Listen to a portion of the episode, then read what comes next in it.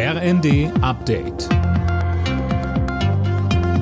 Stündlich neu. Auf den Punkt informiert. Ich bin André Glatzel. Guten Tag. Die Ermittler haben nach dem Amoklauf an der Karls-Universität in Prag weitere Details bekannt gegeben. So habe der Täter gestern 13 Menschen und dann sich selbst erschossen. Zuvor war von insgesamt 15 Toten die Rede.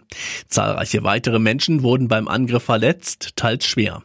Beim Motiv tappt die Polizei nach wie vor im Dunkeln. Die tschechische Regierung hat eine Staatstrauer ausgerufen. Umgestürzte Bäume, überflutete Straßen, heftiger Wind. Sturmtief Soltan sorgt vielerorts in Deutschland noch für Probleme, etwa bei der Bahn Laura König. Da fallen nach wie vor Züge aus oder kommen wegen Sturmschäden später an. Vor allem der Bahnverkehr im Norden ist betroffen. An den Küsten gab es eine Sturmflut, an der Nordsee und der Elbe etwa sinken die Pegel aber mittlerweile langsam wieder. Seit gestern Abend haben die Feuerwehren vielerorts alle Hände voll zu tun. Es gab auch immer wieder Unfälle, bei denen einige Menschen verletzt wurden. Im Laufe des Tages soll Soltan dann allmählich abziehen. Deutschland wird auch im kommenden Jahr das Wohnungsbauziel deutlich verfehlen. Bauministerin Geiwitz geht in der Rheinischen Post davon aus, dass rund 265.000 Wohnungen gebaut werden.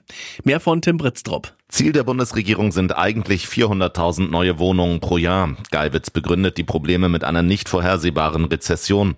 Die Baukosten liegen nach einem neuen Gutachten rund ein Viertel höher als noch 2020. 100.000 Wohnungen mehr zu bauen sei aktuell nicht möglich, sagte Geiwitz. Sie rechnet frühestens ab Ende nächsten Jahres mit einer Aufhellung am Wohnungsmarkt. Ex-Fußballnationaltorwart Jens Lehmann ist zu einer Geldstrafe von 420.000 Euro verdonnert worden. Ein Gericht verurteilte ihn wegen Sachbeschädigung, Beleidigung und versuchten Betrugs.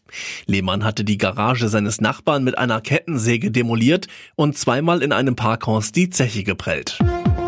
Alle Nachrichten auf rnd.de